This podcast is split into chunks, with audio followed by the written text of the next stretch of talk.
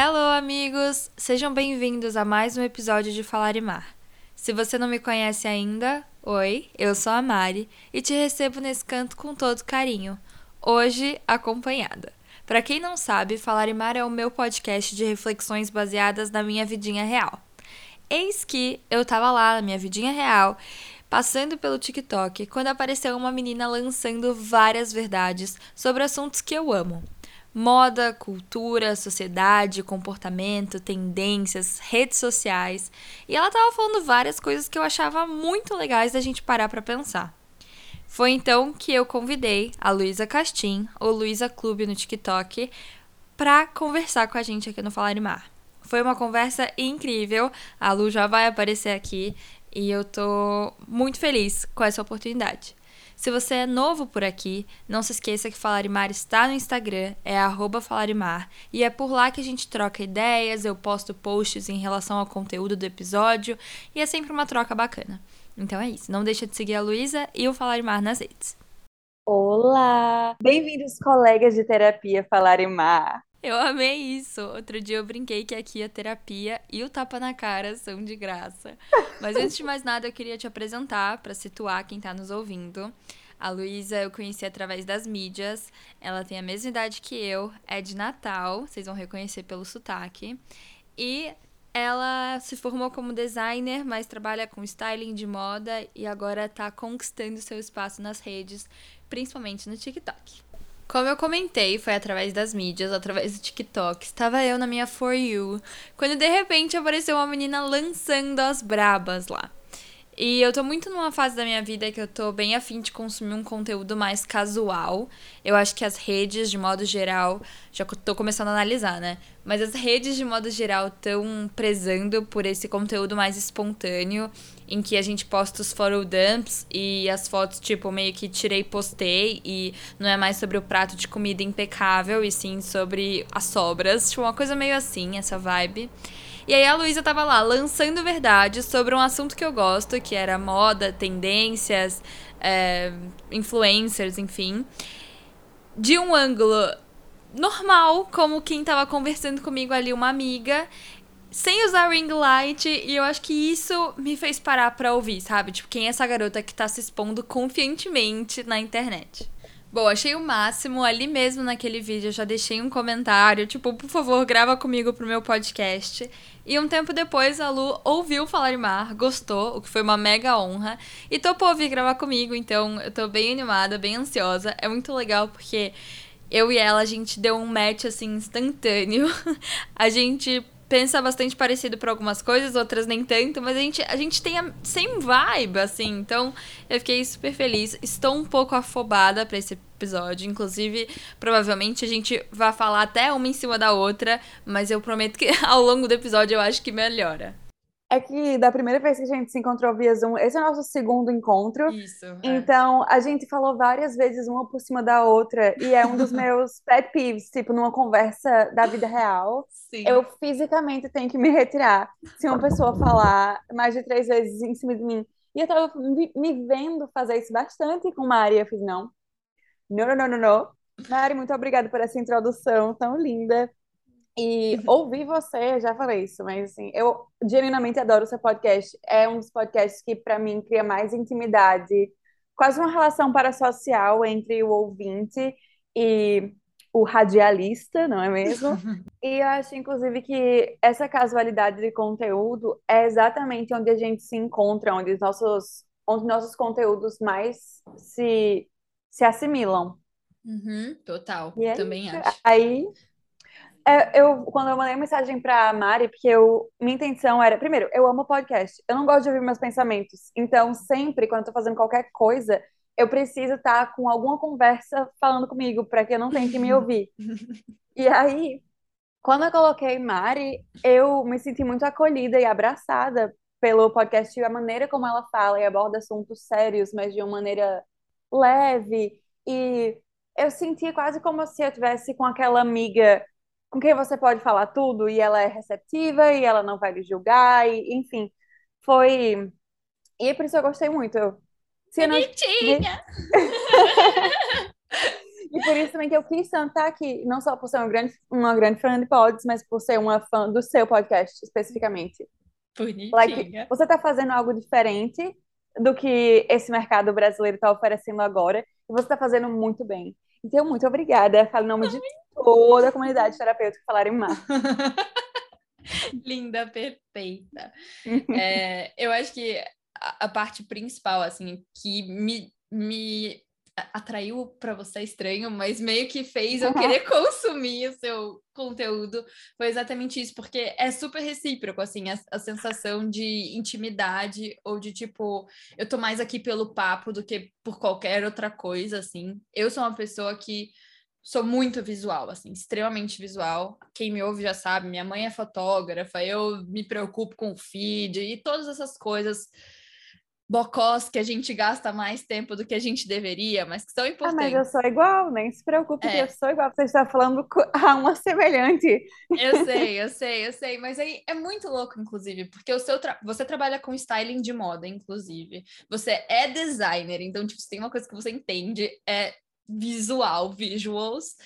E ao mesmo tempo, quando você decidiu postar no TikTok, você falou: não, vou fazer isso do jeito mais eu possível. E, e, é isso, né? É, é, meio que, igual você tá falando sobre esse podcast ser um lugar terapêutico, é meio que o contrafluxo do que a gente vê das superproduções das mídias agora. E, tipo assim, eu fico impressionada. Eu tenho uma cunhada de 11 anos que tem um ring light em casa, sabe? Então, então assim, é muito diferente dessa nova geração que vem aí é, achando que precisa ter um ring light para, enfim, se ter um, ter um espaço na internet, né? É que, assim, eu acho que são muitas camadas. Vou começar falando isso. Sempre são. Ah, é eu, eu e a Luísa que... fazemos terapia, então get ready. Antes de a gente começar, I'm so sorry. I'm so sorry. é, exatamente. E eu também tenho que pontuar que às vezes vão sair umas frases minhas em inglês, por favor. Hold your horses, você vai sobreviver à barreira de linguagem, tá bom? Nada que comprometa é. o entendimento. Deus te ouça.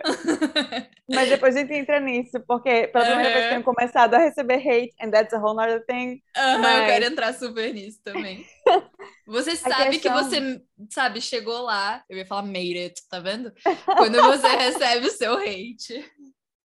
Nossa, sim. E às vezes eu fico pensando. É porque. A, a... Tá, vamos entrar nesse assunto agora, então. A questão é que, pela primeira vez, eu tenho quebrado a bolha um pouco, estourado a bolha, por assim dizer. Uhum. É, e alguns vídeos meus têm chegado onde geralmente não chegam.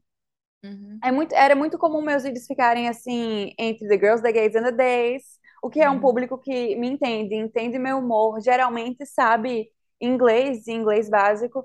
E no meu dia a dia eu falo inglês e português tudo junto mesmo e não ligo. Assim, eu só não falo, com exceção do meu pai, da minha terapeuta e da minha babá, que não speak, speak the language, que não falam a língua, é, eu falo assim com todo mundo. Então, é, quando eu achei muito estranho, porque assim, eu acho que naturalmente, quando você começa a ser vista, ninguém agrada todo mundo o tempo todo, em todos os aspectos. Claro. Mas as novas gerações, e até algumas antigas também, existe para mim uma falta muito grande de etiqueta em geral no TikTok, porque assim, a gente que cresceu meio que aprendendo as entradas e saídas da internet aos poucos e a chegada aos poucos, a gente não tinha esse acesso tão direto. E até com criadores de conteúdo, eu diria que assim, você comentar num, num vídeo no YouTube era uma coisa que entre você comentar e o criador ver, é uma ponte muito grande, é um uhum. caminho muito grande. Então, assim, nem sempre ele vai ver.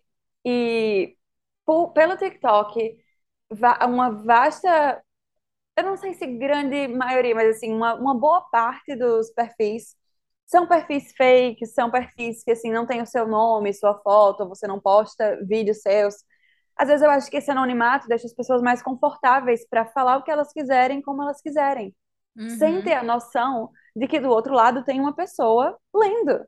Sim. Inclusive, uma das coisas que mais me incomoda é que, assim, eu não tenho tantos seguidores assim no TikTok. É uma comunidade que, graças a Deus, está crescendo cada dia mais. Uhum. Mas eu não tenho, tipo, um milhão de seguidores. Não é como se o seu comentário fosse se perder lá. Sim. E, primeiro, eu acho que é muita presunção e muita falta de sensibilidade você comentar uma, uma coisa má para uma pessoa que Claro. você não conhece, baseado num vídeo de três minutos, de um minuto. E pior que isso, eu acho, é quando a pessoa fala como se eu não fosse ler.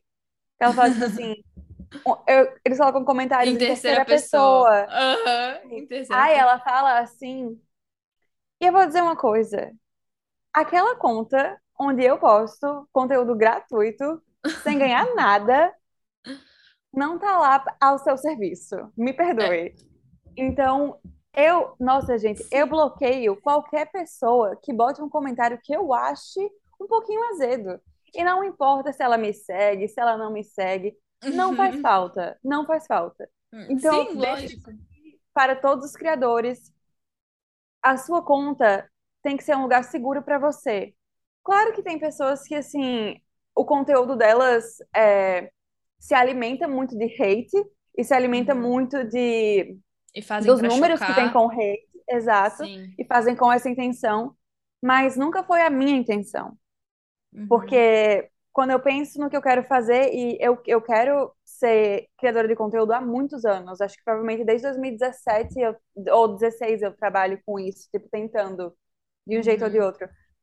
Então, assim, eu sei por que que eu criei o que eu faço e por que eu faço da maneira que eu faço, sabe? Não é uma coisa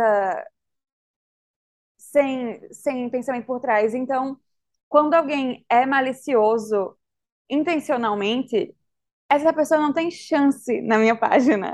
Sim.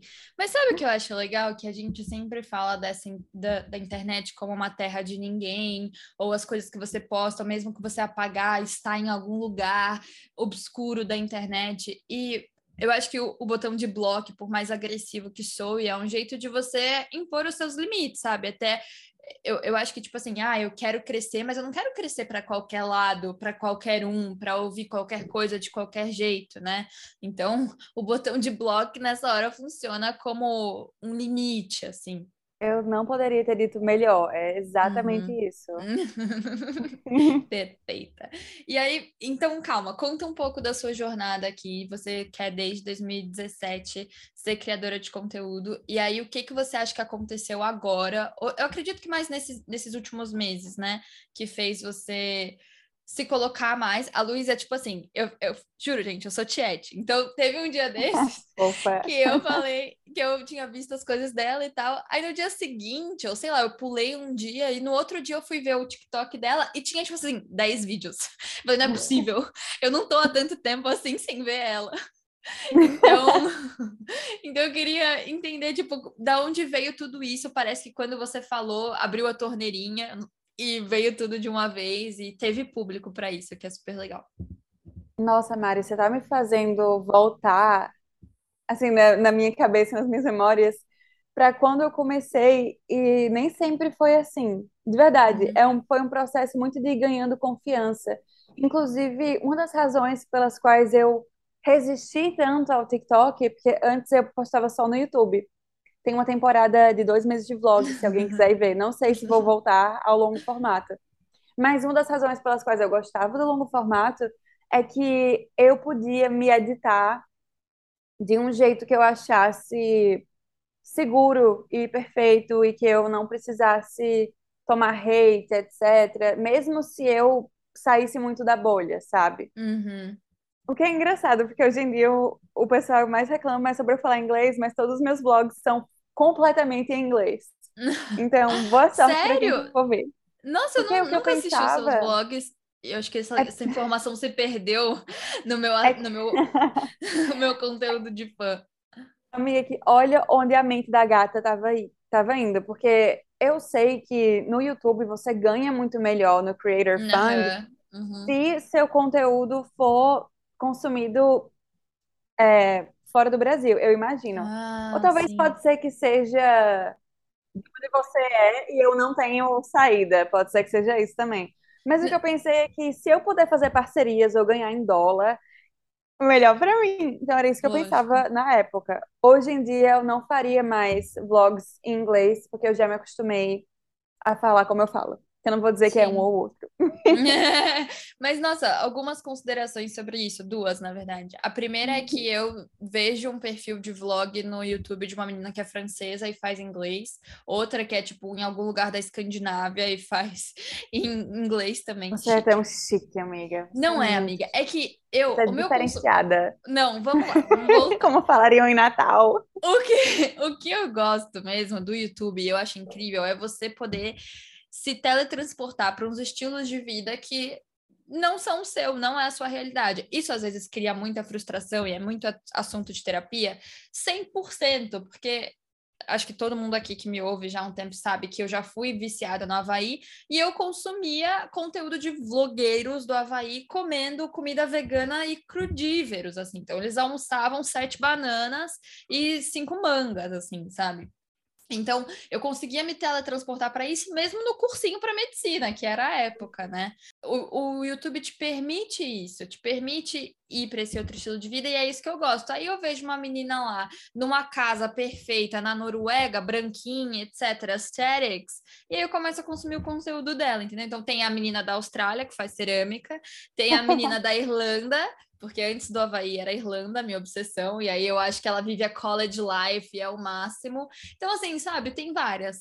A gente tem também, claro, um escape através dessas bloggers que têm uma vida muito Uhum, idealizada. E eu acho também que no, no YouTube, é o que eu falei, você pode editar a sua vida, colocar um uhum, rolo B, sabe?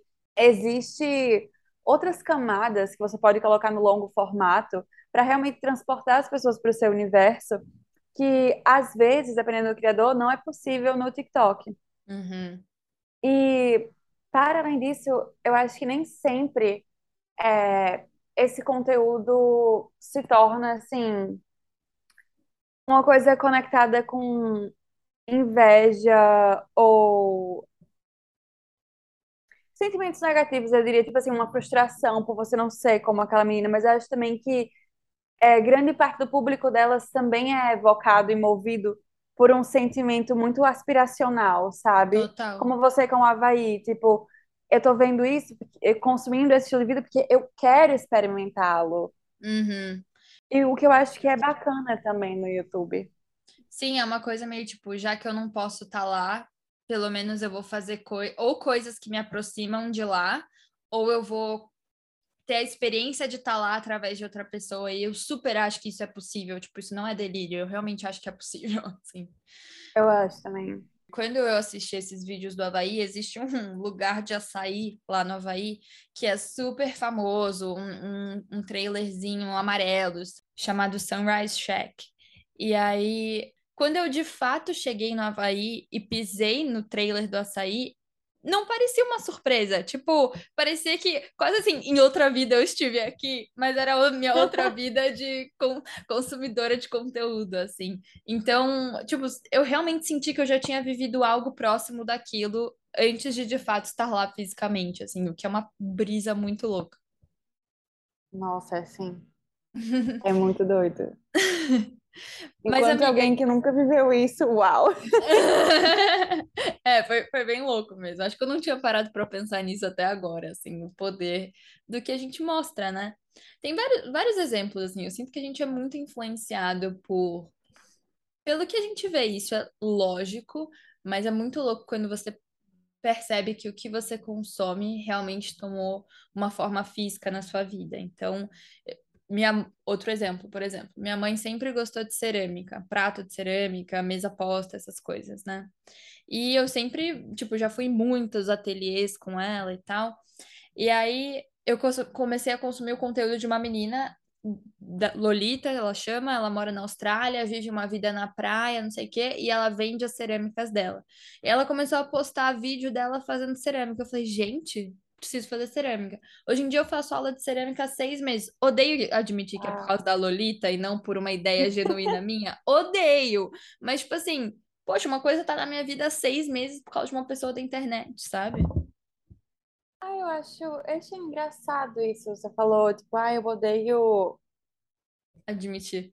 É, que você odeia admitir isso, mas muitas ideias que a gente tem no dia a dia e, tipo, até coisas de estilo de vida mesmo, nós somos inspirados por outras pessoas, sabe? E, tipo, se não uma pessoa da sua vida que você conhece, eu acho que uma menina da internet é tão legal quanto, sabe? Não vou É, mentir. Não acho que existe nada de vergonhoso nisso, até porque olha o tempo que a gente passa online atualmente. é verdade. Eu diria que é um motivo de se orgulhar que você não esteja só assistindo a cerâmica e queira, na verdade, também participar disso, fazer, tornar algo seu, e não só algo que você consome. É verdade. Isso é bem legal mesmo.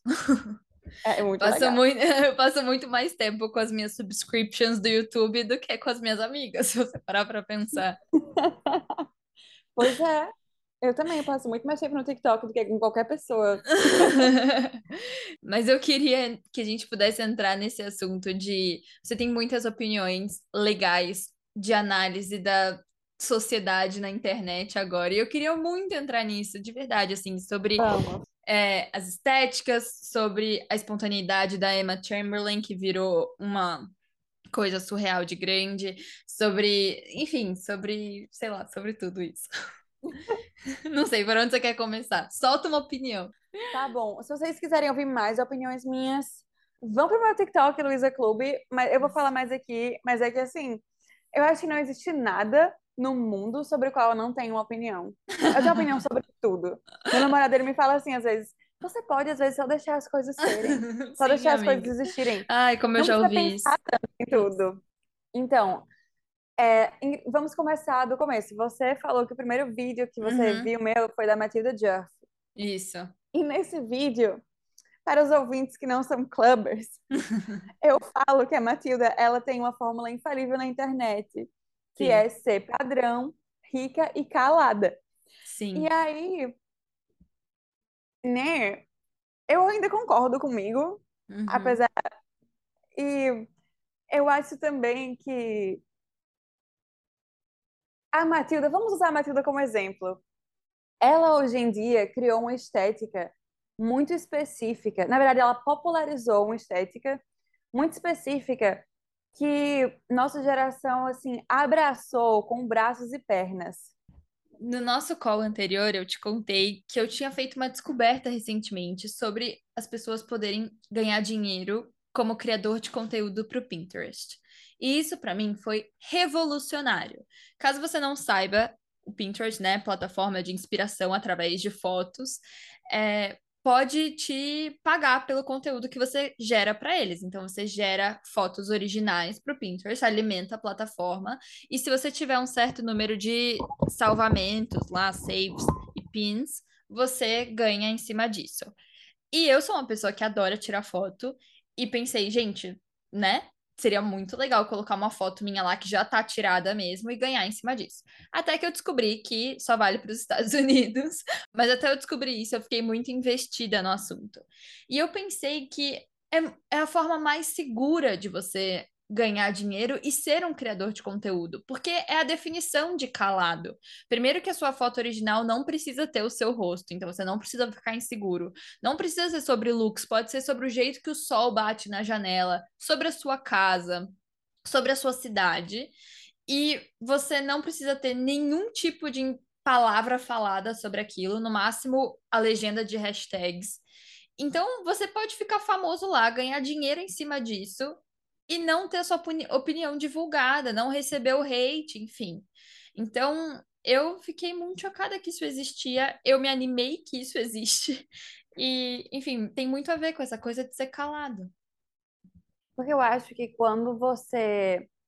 Eu, eu li um artigo sobre isso na Glamour, que essa é uma grande diferença entre as influencers europeias e as brasileiras. Porque enquanto a gente criou quase assim um reality show baseado nos nossos stories, é, elas não falam muito, elas são muito conectadas só à imagem. E eu acho que isso também tem a ver com como cada público consome cada coisa. Sim, Porque a gente não consome moda do mesmo jeito dos europeus. Inclusive, eu diria que a gente consome de um jeito muito mais próximo dos americanos. O Brasil tem muito essa tendência de copiar a América do Norte. E a gente vê isso nessa questão que eu já mencionei dos stories, que toda blogueira hoje em dia mostra a vida inteira nos stories. Uhum, É, e eu acho que, assim, eu sou muito de ver onde eu quero chegar, ver quem tá lá e estudar essa pessoa, estudar os aspectos dessa pessoa, da carreira dela, o que é que eu quero pra mim e o que não quero. Por exemplo, eu não tenho nenhuma vontade de expor meu dia a dia no stories do Instagram, uhum, porque eu gosto de viver a minha vida fazendo minhas, minhas, like, my silly little tasks, sabe? uhum. Então, não tem nada de especial no meu dia a dia. Eu sei que eu posso construir um vlog bacana em cima disso, como já fiz, mas às vezes eu acho que o story é uma coisa que, usada da maneira que algumas pessoas usam, pode ser muito invasiva. Sim, E total. eu acho que eu posso ter uma relação parasocial e, e criar uma comunidade, ter esse senso de comunidade sem me sentir, sem entregar mais da minha intimidade do que eu posso, do que me deixa confortável. Sim, isso é matu- uma Então, maturidade que as pessoas definitivamente não têm, né? E pois é, que grande parte dos criadores de conteúdo brasileiros, às vezes a coisa vai dando certo de uma maneira espontânea, e eu acho que nem todo mundo pensa como eu nesse sentido, sabe? Uhum, Talvez nem todo mundo tenha estudado os aspectos do que os deixa confortável e os que o, enfim, os que incomoda e acho que isso também pode ser assim um tiro no pé de certos criadores, você não saber exatamente onde você quer chegar, qual é o seu caminho. Enfim, acho que tudo isso meio que é, enlaça o que eu tava falando. total. Eu acho que tem uma coisa de tipo, se você tem a, o serendipity, a sorte grande de, de ficar famoso no Brasil, primeiro que isso é um jeito muito. É raro ainda, apesar de ter muito, e é um jeito mais rápido de você ter a sua ascensão social, né? De você au- aumentar a sua renda, aumentar o seu poder aquisitivo, mudar de, literalmente mudar de padrão de vida com a internet, fazendo dinheiro na internet. Então, eu acho que aqui, quando você tem a sorte grande de, de ser uma dessas pessoas, você meio que acha imediatamente, tipo, as pessoas querem mais de mim, então eu vou dar mais pra elas, e aí você dá, dá, dá, fica dando mais, mais, mais, achando que é o que as pessoas meio que querem, e você perde os limites entre entre o que é só você e o que é... é aquela coisa, né? Tipo, da gente não entender no Brasil que o criador de conteúdo é um trabalho. Porque, na verdade, o que Exato. o consumidor vê, o que o telespectador vê, é só ele vivendo a vida dele. Então, como viver a sua vida é um trabalho, se você já ia ter que viver ela de todo jeito, sabe? Uma coisa meio assim. Exatamente. E uma outra coisa também que eu penso bastante sobre isso, que veio à minha mente quando você falou a questão de mudar de padrão de vida e tudo. Isso é uma coisa que me chama muita atenção, porque os meus criadores de conteúdo favoritos, ou até quem eu mais me espelho, porque também tem isso, pode ser a pessoa que eu não gosto mais de consumir, mas Uhum. que eu vejo, né, muitos pontos positivos que eu gostaria de emular no meu conteúdo. Isso também Sim, acontece. total. eu, o que eu vejo é que uma das coisas que eu acho mais fascinante sobre ambas, apesar de elas serem tipo fashion girlies, etc., o conteúdo delas nunca foi sobre o que elas têm, e Sim, sempre sobre quem elas são. E sim, mesmo que haja, tipo, uma dose cavalar, às vezes, especialmente no da Devon, de moda e grifes, essas coisas, eu tô lá muito mais pela personalidade dela, pelo jeito que ela lida com as amigas dela, sabe? Existe, assim, você se sente na vida dela de um jeito muito, como a gente já falou várias vezes, parasocial, sabe? Ai, meu Deus, uhum, que legal ver ter esse, esse, essa visão tão íntima e tão bacana e tão simples de uma vida que pode ser opulenta. Sim, E eu acho que quando você cria o seu conteúdo em cima do que você tem, pelo menos para mim, eu acho que o voyeurismo de ricos nunca vai parar. Especialmente uhum, agora que a gente está num, num contexto social onde existe tanta disparidade entre as classes. A uhum. gente acaba buscando um escape e por isso, acho que tantas, tantos criadores de conteúdo que são essencialmente grana e bens materiais e grifes estão tão em alta também. É um pouco daquela coisa até do Havaí, né? Se eu não consigo viver isso Exato. ainda, eu vou viver através. do vídeo do criador abrindo. Se eu não tenho a experiência de abrir uma caixa da Prada, eu vou ter experiência através de outra pessoa. Mas eu também acho que isso, no, do meu ponto de vista, acaba tirando um pouco, encurtando um pouco a, a shelf life, a validade do conteúdo de um Claro, criador. sim, Porque acaba ficando muito repetitivo, sabe? sim. E, e quando eu paro pra pensar, tipo, será que eu quero assistir uma pessoa que é só consumo e que, tipo, vai me impu- impulsionar a consumir uma coisa que na minha realidade atual eu não tô podendo fazer? Uhum, Então, eu também acho que às vezes falta um pouco do nosso pensamento crítico para o que é bom eu consumir, o que eu devo consumir. Isso está me fazendo bem? E não só bem, no geral, né? Qual é o sentimento que esse conteúdo me gera? É inveja, é frustração, é desejo, é... Eu vou falar isso agora aqui, mas é...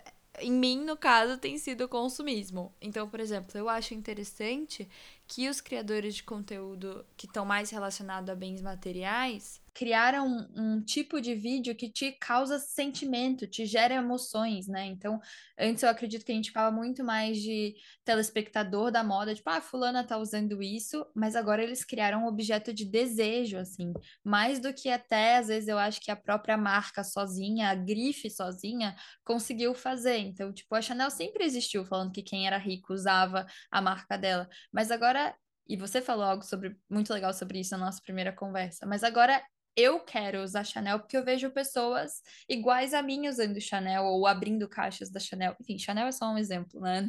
Nada de publi da Chanel aqui, mas é só um exemplo. Por enquanto, because I will be a É, eu Chanel lembrei girl. por causa da bolsa que você falou outro dia que você queria. Mas me fala aqui no podcast aquela coisa que você falou sobre a televisão e tudo mais. É que, assim, eu acho que, de uma maneira geral, a gente está consumindo conteúdo e, portanto, moda, conteúdo de moda, de uma maneira muito diferente.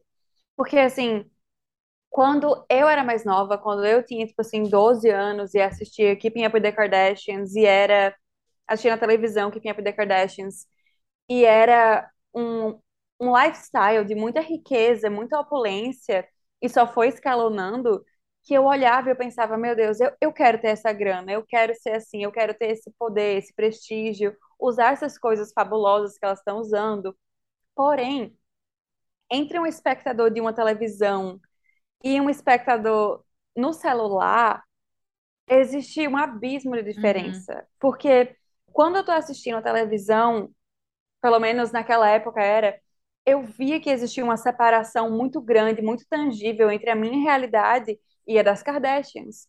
Então era tipo, elas estão nos Estados Unidos, elas conhecem pessoas, elas estão em Los Angeles, elas têm essas, essas, essas oportunidades de trabalho. Então, assim, eu conseguia assistir, mas filtrar, entender a diferença de realidade que eu vivi, da realidade, entender a, a diferença entre as realidades que eu vivia e a que era retratada na total. televisão. E hoje, eu acho que essa linha, ela é muito menos clara. Ela se tornou muito difusa, porque quando você vê uma menina que ela é bonita, então você pensa, meu Deus, eu gostaria de ser tão bonita quanto ela. Imediatamente, isso, inconscientemente você pensa isso. Ela é em forma, tipo de ser fit, de ser magra, digamos, padrão, e ela tá abrindo um pacote muito caro. E ela fala português, uhum, ela fala ta- talvez até o mesmo sotaque que sim, você. Então, e ela tá gravando provavelmente num celular e você tá consumindo no seu celular sim. também. Numa rede social onde vocês dois têm Nós a. somos iguais, quase, né? Exato, Uhum. exato. Vocês dois têm um Sim. perfil Uhum. lá. Um Então, espaço, né? o que eu fico pensando é que essas linhas entre de desigualdade social, elas se confundiram um pouco dependendo do que você consome. Porque uma pessoa de 12 anos e 14 anos não tem o mesmo filtro que eu. Ela não vai consumir o que ela sabe que é bom para ela, Sim, sabe? Ela vai consumir o que ela gosta de ver. sim. E um ponto muito interessante que eu vi Verena Figueiredo, que é uma das minhas criadoras favoritas do TikTok, falando sobre é que na época dela, entre aspas, que acho que ela é coisa de, sei lá, 10 anos no máximo mais velha que eu. O sonho dela era ter tipo um jeans coach, que era que hoje seriam uns 500 reais. Agora essa galera tem o sonho de ter uma bolsa de 20 mil reais. Uhum. E essa realidade parece tangível porque existem criadoras com todos esses níveis de proximidade de você que estão abrindo bolsas de 20 mil reais três vezes por semana.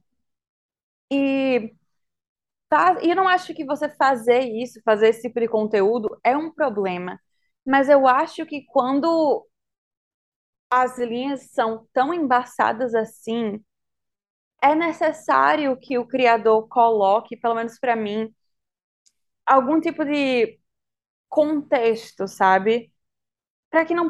Eu não sei se eu tô certa em colocar essa responsabilidade no criador, porque eu acho que também vai muito da responsabilidade do que o consumidor vai assistir. Mas tem muito público que não pode ter essa responsabilidade porque eles são muito jovens. Sim. Não sei, estou entrando agora em várias outras problemáticas que, que surgem na minha cabeça sobre isso. É que às vezes eu me pergunto também que mensagem a gente está passando para a juventude, sabe? E isso é muito Uhum. assustador. Acho que a gente está deixando o pensamento crítico, não só no, no contexto de consumo, mas de uma maneira geral, muito, muito, assim, ele está sendo esquecido na nossa mente, sabe? Acho que as coisas elas só vêm e todo mundo quer tudo mastigado de uma maneira quase Sim. assustadora. E eu acho que esse negócio da coach e da, da bolsa de 20 mil reais é, é incrível, porque eu já falei isso aqui também, falei para a Lu no nosso outro encontro, que retomando de novo meu sonho do Havaí, que é um, não deixa de ser um sonho de consumo, a minha mãe, quando eu finalmente tive a chance de conhecer, ela falava: Nossa, eu acho muito curioso, porque na minha época o meu sonho era ir para o Rio de Janeiro.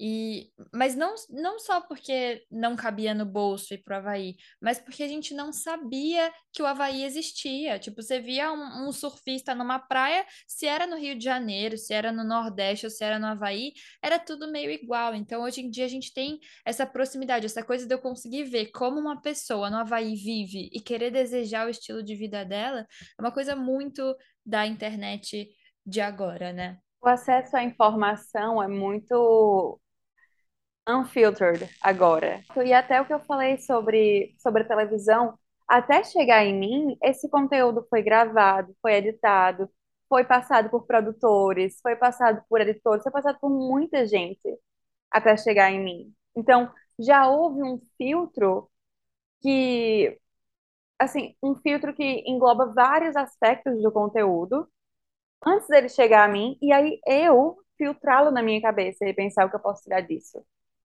Eu, eu acho isso louco, porque do mesmo jeito que só viam numa revista, eu também só via gente.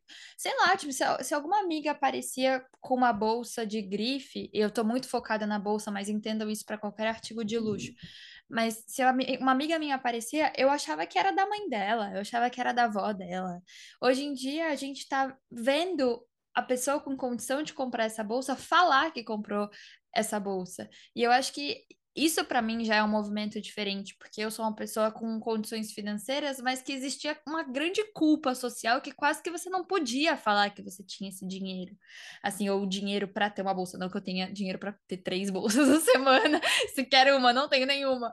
Mas Entende? Eu acho que hoje em dia tá escancarado, as pessoas estão virando assim: eu tenho dinheiro sim, a minha família tem um império sim, e eu vou mostrar isso na internet sim. E por vou fazer um adendo agora, faz, que eu acho muito importante. por favor. Não é todo mundo que explica como é que o dinheiro está entrando. É verdade E também. também é aí que a, que a linha fica ainda mais difícil de ver. É verdade também. Porque, tipo assim, ai, por que, que minha mãe, com o salário dela, não consegue comprar essa bolsa para mim? Mas eu vou, tô vendo essa, essa menina, que eu não sei de onde, de que buraco saiu na internet, gastando três vezes o salário da minha mãe, três vezes por semana, sabe? É por isso que é muito comum também nos comentários ver, gente, o que que ela faz? Gente, quem é ela? Gente, quem é o pai dela, né? É muito comum ver isso nos comentários. E, tipo, enquanto no exemplo que você falou da sua amiga, você pode dizer para perguntar para ela, Uhum, ah, amiga, onde você comprou? Como você comprou? uhum. Porque às vezes a gente acha coisa em brechó, às vezes é de Sim, mãe, total. etc. Mas você ainda tem essa liberdade, sabe? Você ainda, aliás, não é essa liberdade, porque eu diria que, entre aspas, essa liberdade de perguntar, todo mundo tem.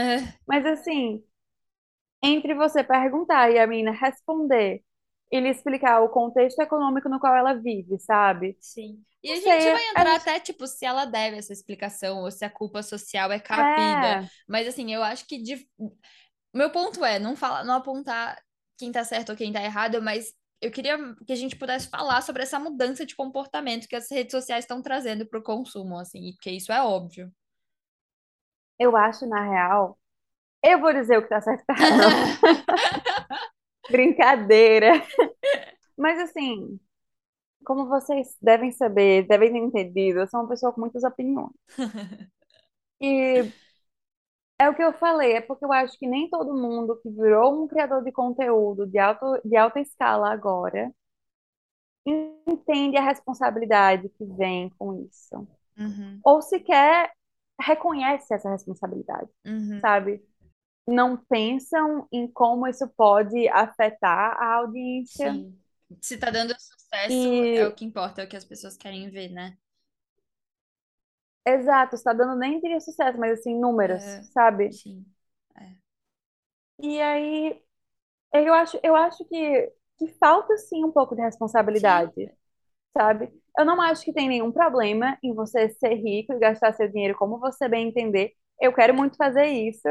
Meu conteúdo não vai ser sobre isso, Aham, mas eu vou chegar lá algum dia. aham.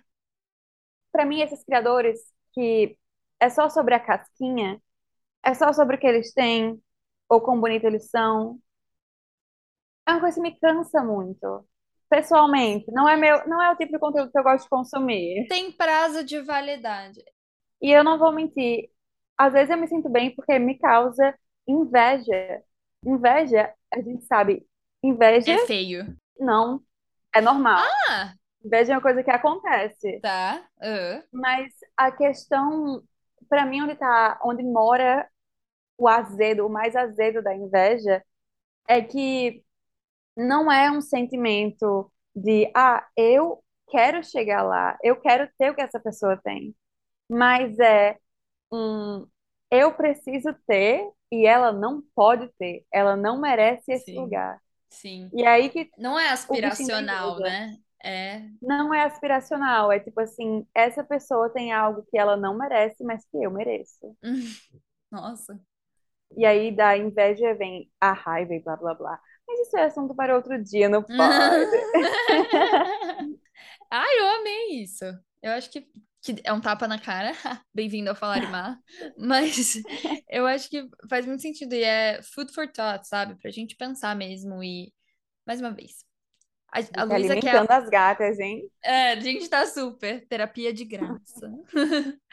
Mas, e outro assunto, eh, antes da gente finalizar, né, que eu acho que vale muito a pena a gente entrar nesse episódio, porque tem tudo a ver, é quanto essa ideia das estéticas e do Adam Sandler core e tudo, todos os cores da vida. Então, eu novamente vou começar falando da minha experiência pessoal e depois vou abranger para as minhas opiniões. Porque isso é, é muito novo, né? Muito novo que agora quase a cada, digamos assim, pacote de acessórios que esteja na moda, a gente cria uma nova estética, e não só uma estética, um novo core, que também enlaça um novo estilo de vida. Sim. Porque tem tudo isso em cima do core, não é só um estilo agora. Se torna uma persona quase, se torna tipo como você Sim. quer se mostrar para o mundo. E Uhum. pelas redes sociais, hoje em dia, a gente pode curar essa imagem muito, de uma maneira muito específica. O que a gente mesmo falou, nós hoje a gente liga para feed de Instagram, etc. Uhum. E eu acho que tudo isso, essas foram pequenos building blocks de onde a gente chegou agora, que é você delinear uma imagem cuidadosamente construída online para você. Sim.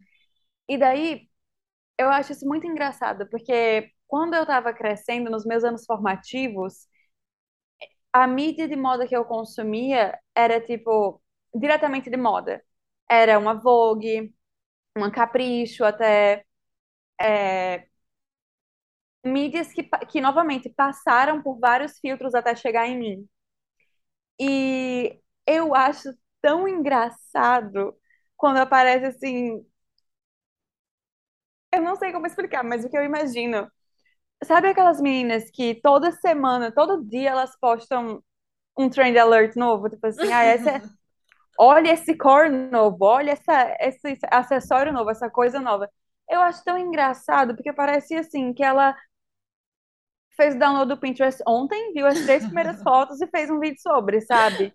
Ou olhou a Hailey Bieber e falou: a Hailey Bieber usou isso, vai virar uma tendência.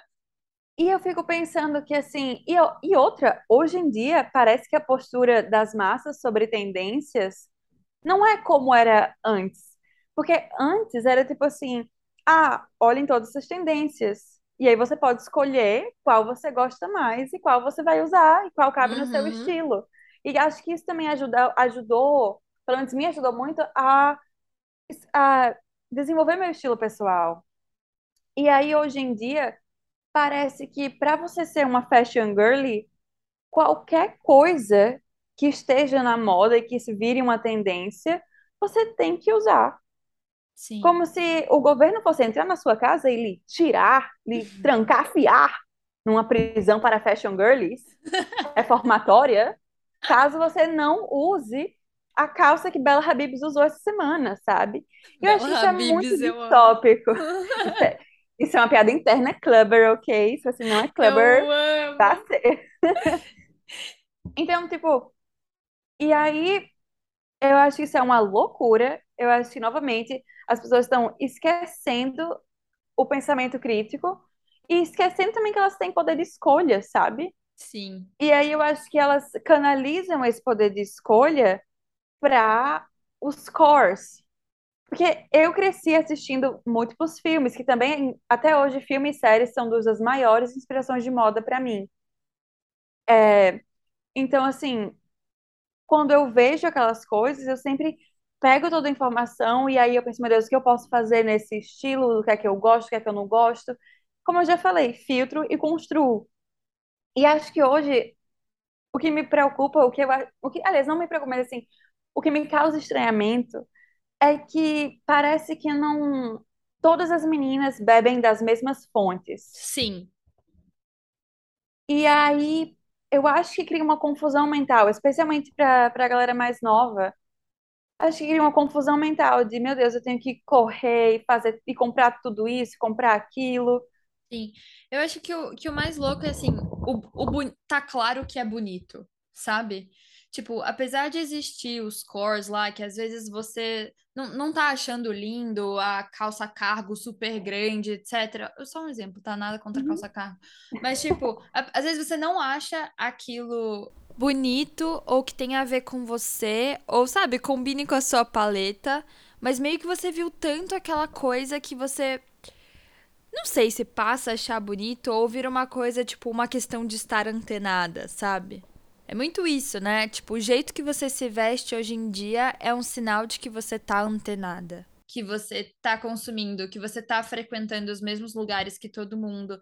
E, e sei lá, parece que se você se montar toda de um jeito, óbvio, você tá dentro, né? Isso é histórico, a Uhum. gente já leu mil filósofos E falando quem disso. também tá dentro vai reconhecer como parte Exatamente, desse universo, que acho que é aí que tá o exatamente. babado, né? Mas é, Eu não sei, eu acho que quando você fala desse negócio de trend alert, da- das tendências, que antes você podia pegar uma tendência e usar no seu próprio estilo, hoje eu vejo que a tendência é inteira um bloco. É tipo, é a calça, é o sapato, a calça, a blusa e o acessório, que pode ser desde um penduricalho na capinha do celular, a uma bolsa de grife, a um jeito de fazer a maquiagem, sabe? Porque hoje em dia também tem as tendências dos produtos de maquiagem, então.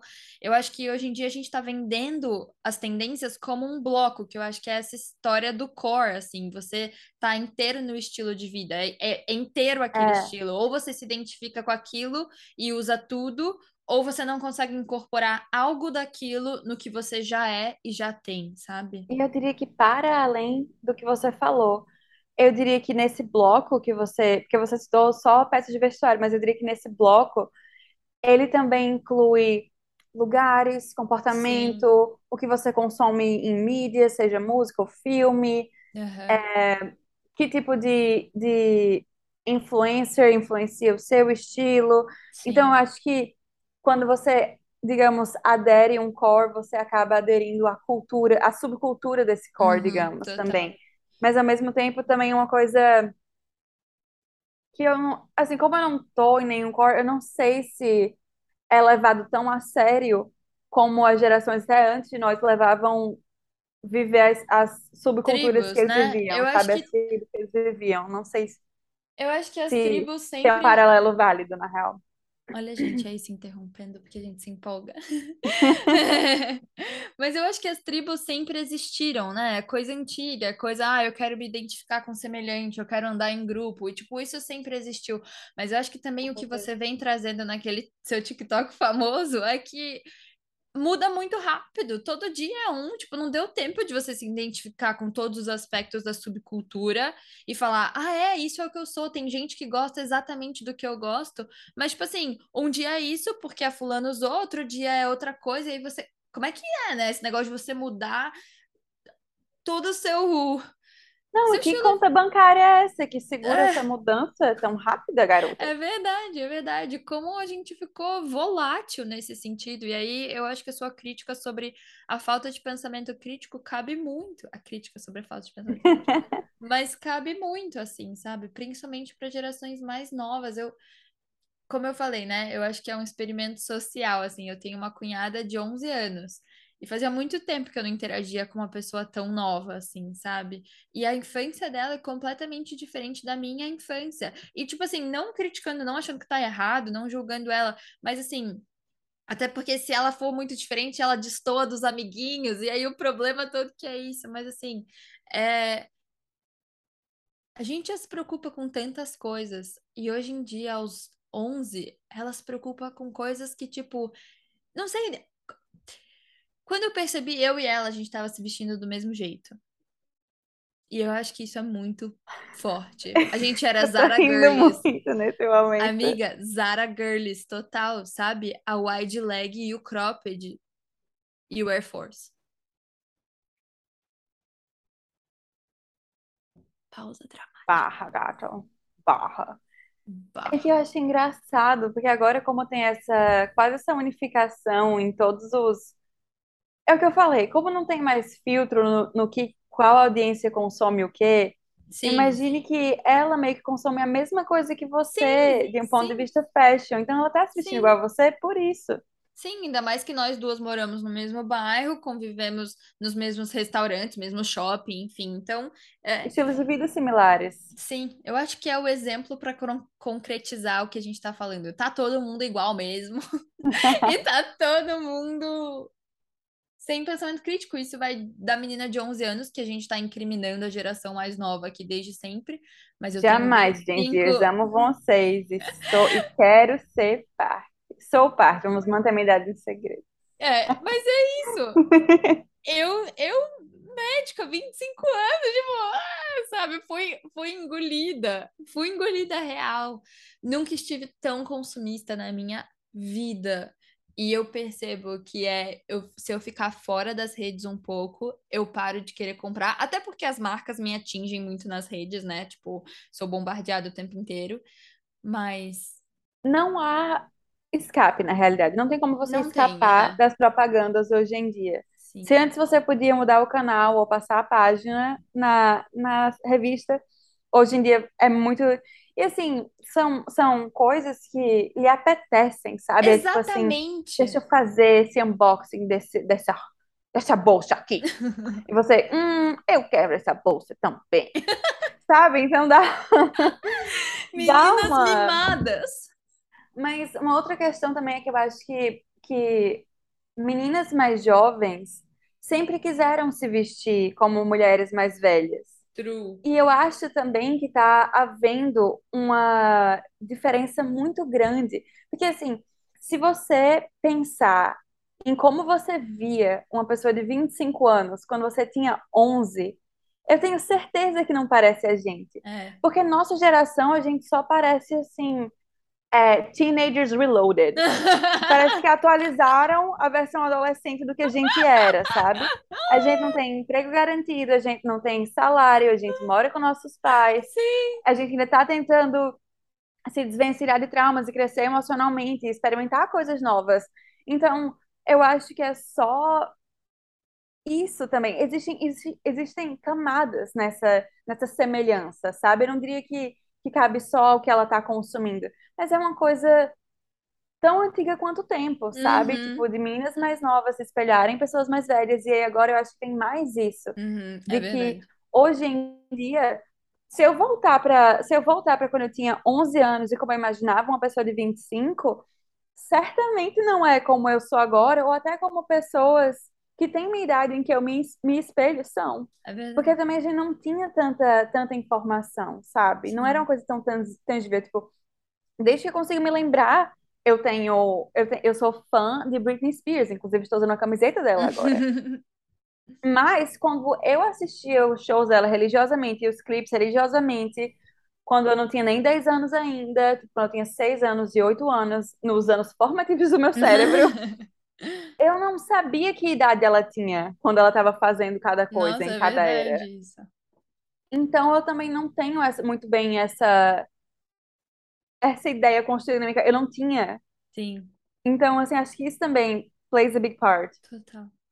Mas é, talvez é, em alguma hora, quando cabível, de vez em quando, o caminho mais saudável seja tentar se afastar um pouco das redes, desse bombardeio de informações e referências e inspirações para tentar entender o que você realmente gosta e o que você realmente quer consumir.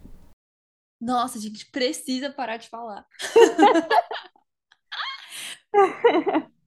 Eu tô muito feliz. Isso é a conversa que eu gosto de ter. Meu Eu namorado também. tem um conceito de que existem restaurantes bons e restaurantes que têm o que você gosta de comer. Tipo, você vai falar que um restaurante que, que você não gostou é ruim? Não, todo mundo vai lá, paga caro, etc. Mas não tem o que eu gosto de comer. E tem restaurantes que tem que eu gosto de comer. Então tem papos que são bons, necessários, legais, mas tem papos que você gosta de ter. E esse é um papo que eu amei ter. Então eu tô muito feliz.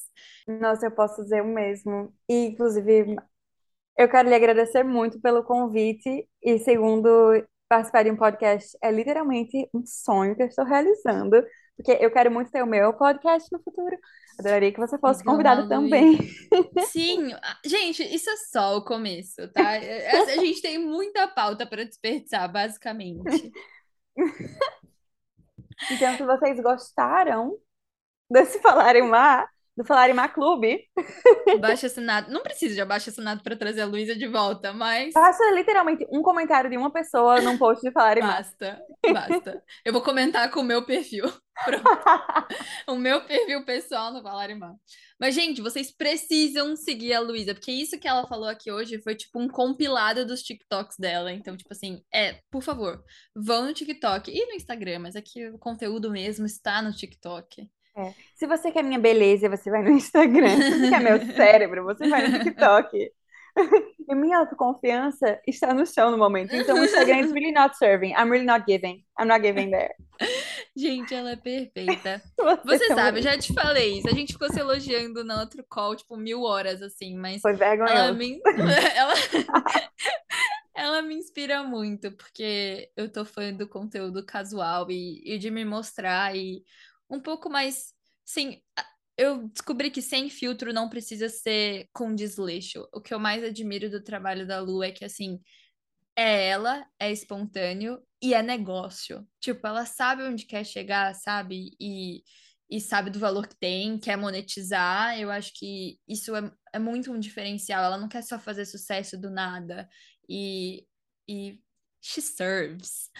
Vou sair daqui chorando. Não Muito vai. obrigada, amiga. De Uau! Muito nada, é obrigada por me ver dessa maneira.